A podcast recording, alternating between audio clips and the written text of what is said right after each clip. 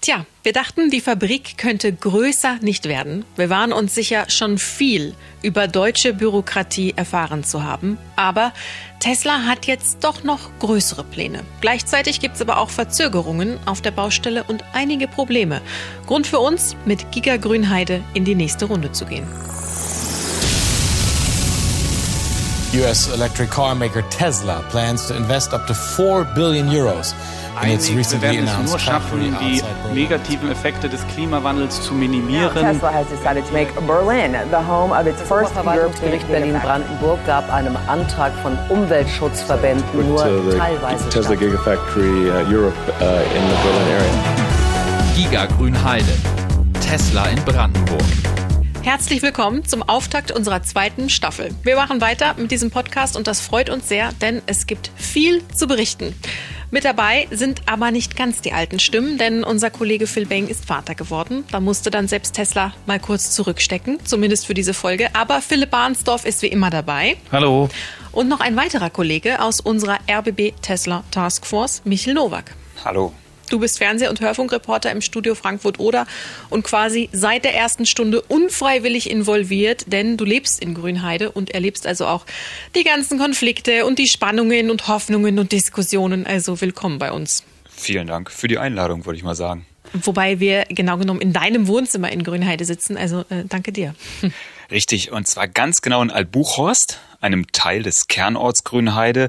Äh, wie ich finde, ganz idyllisch gelegen zwischen zwei herrlichen Seen, dem PC und dem Möllensee. Diese Idylle ist mir auch vorhin klar geworden, als wir bei dir ankamen. Da stand nämlich deine Haustür noch offen. Und ich hab, dachte erst, du hättest es vergessen, aber dann hast du ja erzählt, dass du die offen gelassen hast, weil Nachbars Katze noch in deiner Wohnung war und du wolltest die nicht einsperren. Da habe ich auch gedacht, Mensch, das ist wirklich nur an einem sehr idyllischen Ort möglich. Ja, die Katze darf gehen und kommen, wie sie will. Und an diesem Ort in dieser Folge wollen wir darüber sprechen, was der aktuelle Stand ist auf der Tesla-Baustelle. Wir wollen schauen, ob da noch alles rund läuft oder ob Tesla schon über seine eigenen Füße stolpert. Und wir sprechen auch über ein paar skurrile Dinge, wie zum Beispiel die Normen für Wildvogel-Einflugschneisen in Vogelkästen, aber dazu mehr später. Fangen wir an auf dem Fabrikgelände. Ähm, Michel, ich schaue dich an. Fass doch einmal für die Hörer zusammen, was da bisher geschehen ist. Ja, jede Menge, kann ich nur sagen. Ich komme so ein, zweimal die Woche bei Tesla vorbei, auf der Autobahn daneben oder auch schon mal beim Fahrradausflug auf der Landstraße. Und es gibt eigentlich immer so einen Impuls anzuhalten und sich anzuschauen, was sich da verändert hat. Ihr habt es ja hier im Podcast auch schon erzählt. Vor einem Jahr musste der Wald weichen, binnen weniger Tage, dann war da erstmal Sandwüste und innerhalb von wenigen Monaten sind dann die Werkhallen ja förmlich in die Höhe geschossen. Ich betone das nochmal in einer Geschwindigkeit, die für Deutschland untypisch ist. Genau, anders kann man das gar nicht sagen. Wer sich das selber mal anschauen will, muss nicht unbedingt hierher kommen. Bei YouTube gibt's auch regelmäßig Videos mit neuen Drohnenbildern. Inzwischen steht ja schon fast die ganze Fabrik, die Lackiererei zum Beispiel. Es ist ein fünfstöckiges Gebäude. Dort werden auch von der Straße aus sichtbar die Maschinen eingeräumt. Ja, ich habe da auch vor ein paar Wochen schon so Roboterarme, mehrere Dutzend gesehen. Die standen davor und sind wohl jetzt auch schon drin verbaut worden. Aber auch in der Umgebung fällt auf, es gibt dann hier und da schon so Baustellen, wo zum Beispiel Wasser- und Stromleitungen verlegt werden hin zum Tesla-Gelände. Aber der Elefant im Raum, das Verrückteste ist ja, es gibt nach wie vor noch keine Genehmigung für diese Fabrik. Genau. Und die ist inzwischen schon beträchtlich verzögert. Ursprünglich sollte sie ja mal schon im letzten Sommer da sein. Aber Tesla kann halt schon bauen mit diesen sogenannten vorzeitigen Zulassungen. Das ist auch juristisch erstmal einwandfrei, aber es ist halt schon ungewöhnlich, denn so viele vorzeitige Zulassungen hat einfach noch nie vorher ein Unternehmen in Brandenburg bekommen. So, der eine Punkt ist der Fortschritt auf der Baustelle. Der andere ist, was passiert um die Baustelle drumherum? Denn obwohl es noch keine Genehmigung gibt, breiten sich Städte und Gemeinden und auch mögliche Zulieferer ja trotzdem schon mal vor. Also mir ist zum Beispiel von Gewerbegebieten bekannt, dass die sagen, wir kriegen in letzter Zeit ständig Anrufe, weil Logistiker hier Flächen mieten wollen Aber wenn, dann bitte mit mindestens 10.000 Quadratmetern, was ja auch nicht alle haben. Also was passiert hier noch? Was ist euch bekannt? Ja, also mit den Gewerbegebieten hast du auf jeden Fall schon einen wichtigen Punkt getroffen. Ich habe auch von mehreren Städten und Gemeinden gehört, die jetzt sich bemühen, noch neue Gewerbegebiete auszuweisen. Und auch in Erkner, das ist eine Stadt hier gleich um die Ecke von Grünheide, da war eh schon geplant, eine Schule zu vergrößern. Das wird jetzt noch ein bisschen größer geplant im Hinblick auf Tesla. Und in Grünheide, wie sieht's da aus, Michel?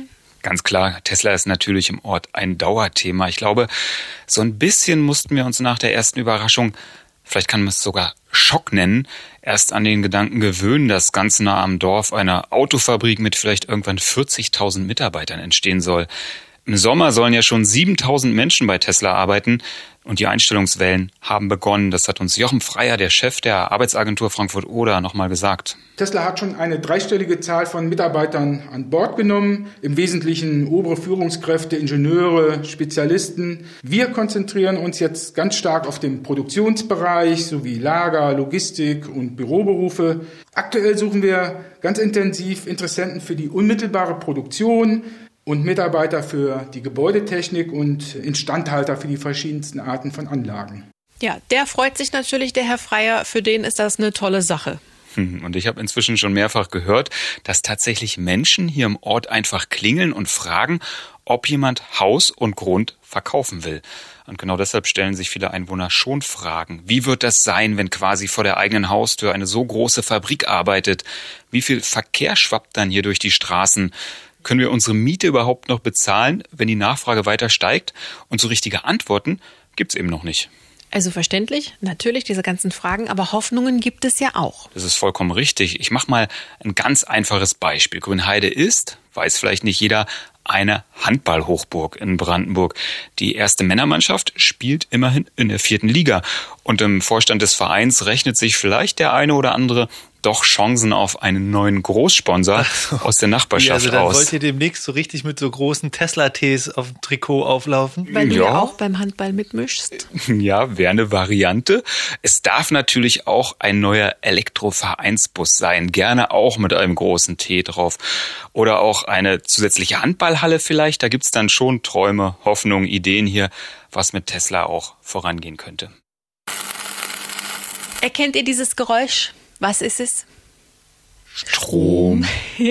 genau, passt zum Thema. Habe ich mir als Kapiteltrenner ausgedacht. Äh, denn ich mache jetzt mal ein neues Kapitel auf. Wir hatten es schon angedeutet und das ist auch eines der großen Themen in unserer zweiten Staffel. Es soll, wenn es nach Elon Musk geht, gar nicht bei dieser einen Fabrik bleiben, sondern es kommt noch eine dazu. Und zwar eine Batteriefabrik, die soll Akkus für die Tesla-Autos produzieren, aber ganz besondere. Hören wir mal rein, wie Elon Musk das verkündet hat. Uh, something that, that will actually be, I think, possibly the largest uh, battery cell plant in the world. I, I, I think it will be the largest. um, it would be capable of over 100 gigawatt hours per year of production, and then possibly over time going to to uh, 200 or 250 gigawatt hours a year. Pretty confident at that point it would be the largest battery cell plant in the world. Also er sagt, das wird die größte Batteriezellenfabrik der Welt und wir müssen jetzt, glaube ich, nochmal erklären, was das mit diesen Gigawattstunden auf sich hat. Philipp, du bist unser Mann für Zahlen und Fakten. Was ist jetzt das Besondere an diesen Akkus? Also, wenn das alles so kommt, wie Elon Musk das angekündigt hat, dann wären gleich zwei Sachen, würde ich sagen, an dieser Batteriefabrik besonders, nämlich einmal die schiere Masse an Strom sozusagen, die da jährlich in Batterien verpackt wird. Wenn das wirklich 200 Gigawattstunden im Jahr werden, dann wäre das mit Abstand die größte in diesem Sinne Batteriefabrik der Welt. Also es gibt andere in Deutschland, zum Beispiel VW in Salzgitter ähm, oder Microvast hier in Brandenburg in Ludwigsfelde, aber da, deren Leistung liegt bei weit unter 100 Gigawattstunden im Jahr. Also schon ein ziemlich großes Vorhaben. Auf jeden Fall, das, das kann man wirklich sagen, wenn es denn dazu kommt. Das sind ja auch immer große Ankündigungen bei Tesla erstmal.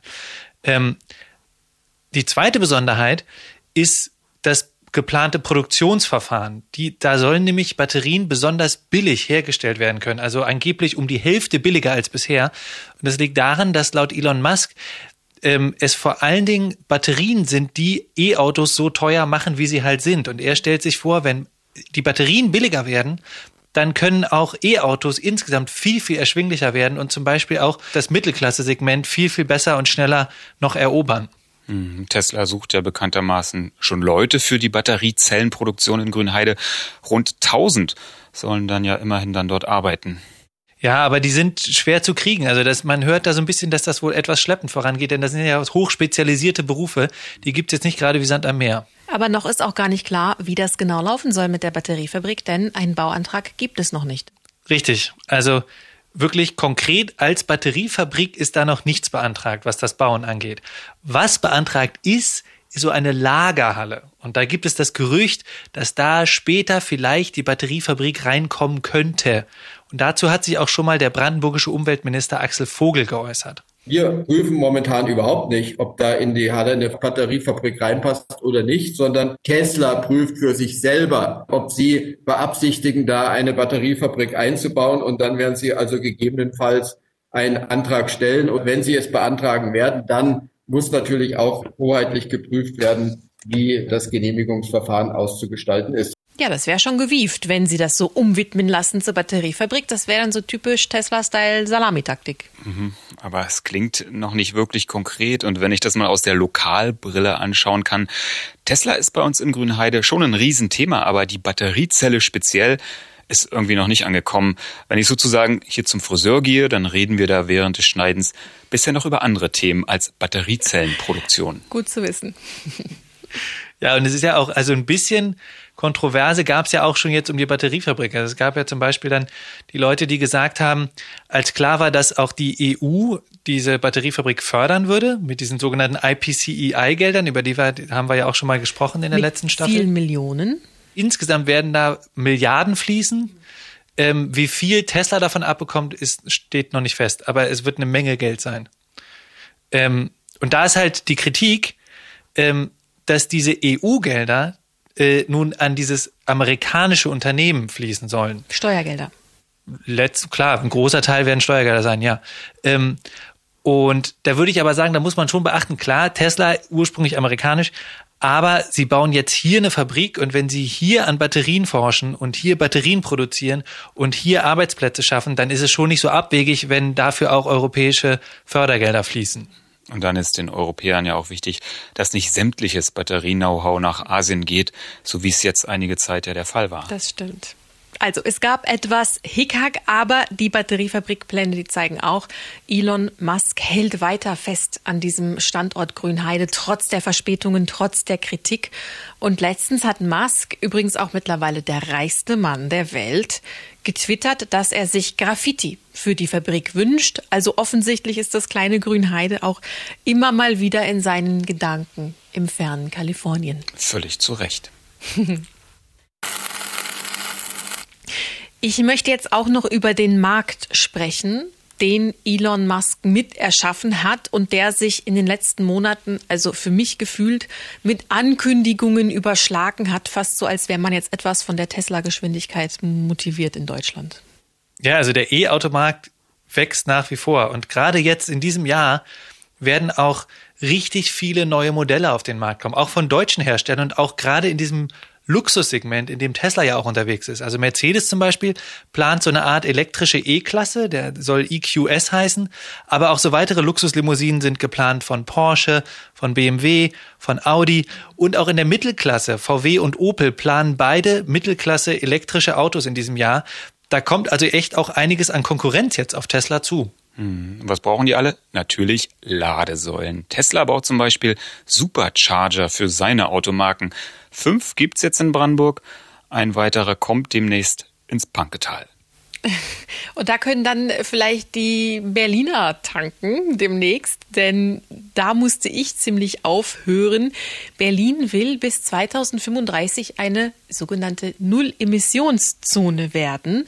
Das hat der Senat verabschiedet. Man will Verbrenner mittelfristig aus der Stadt verbannen finde ich gerade noch skurril, kann ich mir nicht vorstellen, aber ich habe das Gefühl, die Verkehrswende rückt immer näher. Gut für Tesla. Wenn sie sich gegen die ganze neue Konkurrenz behaupten können. Aber kommen wir noch einmal drauf zu sprechen. Es gibt ja offenbar einen ziemlich großen Widerspruch zwischen den Plänen und den Ideen auf der einen Seite und der schnöden Realität der Bürokratie auf der anderen. Die Sache mit den ganzen Anträgen und Genehmigungen, die dauert für Tesla ja doch deutlich länger als geplant. Ja, eine Ursache ist da definitiv mal wieder Corona. Durch die Pandemie hat sich ja beispielsweise der gesetzlich vorgeschriebene Erörterungstermin verschoben. Der fand nicht im März, sondern erst im September statt und dauerte dann aber auch mal gleich geschlagene acht Tage. Und da gab es hunderte Einwendungen die da alle erörtert werden mussten und ähm, noch weitere Anträge, die das Amt dann in den kommenden Monaten alle irgendwie einarbeiten musste. Das hat echt noch also für mehrere Monate Verzögerung gesorgt. Ja, ich muss sagen, bei uns in Grünheide sieht man das übrigens so leicht amüsiert, leicht skeptisch, mit so einem Gewissen auf die umständliche deutsche Bürokratie ist dann doch verlassen. Es kommt, wenn es kommt. So das, das Gefühl habe ich inzwischen auch. Und ja, also ich glaube, man kann sagen, Tesla ist inzwischen wirklich in den Niederungen der deutschen Bürokratie angekommen. Man sieht das auch, ich habe da mal mir so ein paar von diesen vorzeitigen Zulassungen, da gibt's ja immer jede Menge Schriftverkehr dazu, habe ich mal so reingelesen. Da müssen also Lärmbelastung muss prognostiziert werden, die Baufahrzeuge, die eingesetzt werden sollen, müssen aufgelistet werden. Also das ist einfach alles sehr genau und ich, das hat ja auch irgendwie eine Berechtigung. Aber es ist halt auch einfach super umständlich. Ja, so eine Genehmigung muss ja dann auch möglichen Klagen vor Gericht standhalten. Und diese Klagen werden ja wahrscheinlich auch kommen. Ein paar Strafanzeigen hat es auch in der Vergangenheit ja schon gegeben. Also lieber wasserdicht. Ein Beispiel für diese Genauigkeit, ähm, das wollten wir unbedingt den Hörern zeigen, denn mittlerweile, seit Januar, gibt es eine Niederschrift des Erörterungstermins und die zeigt, wie genau die Behörden das mit Tesla nehmen. Ja, dieses Manuskript hat allein exakt 1233 Seiten. Großartige Bettlektüre. Und ich habe eine ganz bestimmte Stelle, die sehr prägnant ist, herausgesucht. Der antwortet gerade ein Mitarbeiter einer Umweltberatungsfirma einer Fragestellerin. Sie haben es ja richtig gesagt, der Ausgangszustandsbericht dient dazu sozusagen, den Zustand vor Eingriff des Vorhabensträgers festzustellen, um sozusagen später die Differenz nach Betrieb der Anlage festzustellen. Genau aus diesem Grund hat auch der Gesetzgeber in der neunten BIMSCH festgelegt, dass sozusagen, da es für die Beurteilung der Genehmigungsfähigkeit des Vorhabens ja nicht relevant ist, weil es ja um sozusagen die Auswirkungen ohne den Vorhabensträger geht, dass man dieses Thema sozusagen nachreichen kann. Eieieiei. Alles klar? So ein bisschen wie so ein postmodernes Theaterstück, ne? Und so geht es auf hunderten Seiten. Ja, aber mich beruhigt das Ganze auch so ein bisschen, muss ich sagen. Also ich kann da nachts besser schlafen, wenn ich weiß, die Behörden machen sich in ihren Verfahren ordentlich Gedanken und ein besonders schönes Beispiel fand ich, es war Philipp, als du mir von den Vogelhäusern erzählt hast, die Tesla anbringen muss. Ah ja, ah, du meinst bestimmt die Wildvogelbrutkasten Einschlupfloch Durchmessernormierungen, wette ich mal, ja? Ja. Genau, da, da geht es um Folgendes. Das ist, Tesla hat ja Bäume gerodet, in denen eventuell Vögel gelebt haben und für die müssen sie sozusagen Ersatzvogelhäuser einrichten. Und da ist festgelegt, wie groß die Löcher da drin sein müssen. Und da ist, steht dann zum Beispiel für die Blaumeise drin, die braucht ein Einschlupfloch mit 27 Millimeter Durchmesser. Und mal als anderes Beispiel, Gartenrotschwanz, bisschen beleibter, der braucht 30 mal 45 Millimeter oval. Ja, da hat sich jemand richtig Gedanken gemacht. Ja, die Standards haben ja im Sinne des Naturschutzes vielleicht auch ihre Berechtigung. Man will ja vielleicht auch nicht, dass so ein dicker Spatz da dem zierlichen Gartenrotschwanz das äh, die Nisthöhle wegnimmt. Richtig ist aber sicher in jedem Fall das Verbandsklagerecht in Deutschland. Das ist schon stark. In Grünheide haben sich zwei Naturschutzverbände auf Tesla eingeschossen, kann man so sagen, die Grüne Liga und der NABU. Zuletzt ging es da vor allem um möglicherweise auf dem Gelände lebende Reptilien. Nattern und Eidechsen stoppen Modell Y, hat die Zeit da getitelt. Michel, Model Y. Also wenn jetzt schon Tesla dein Nachbar ist. Ja, ja gut, aber meine Oma sagt es ja auch so.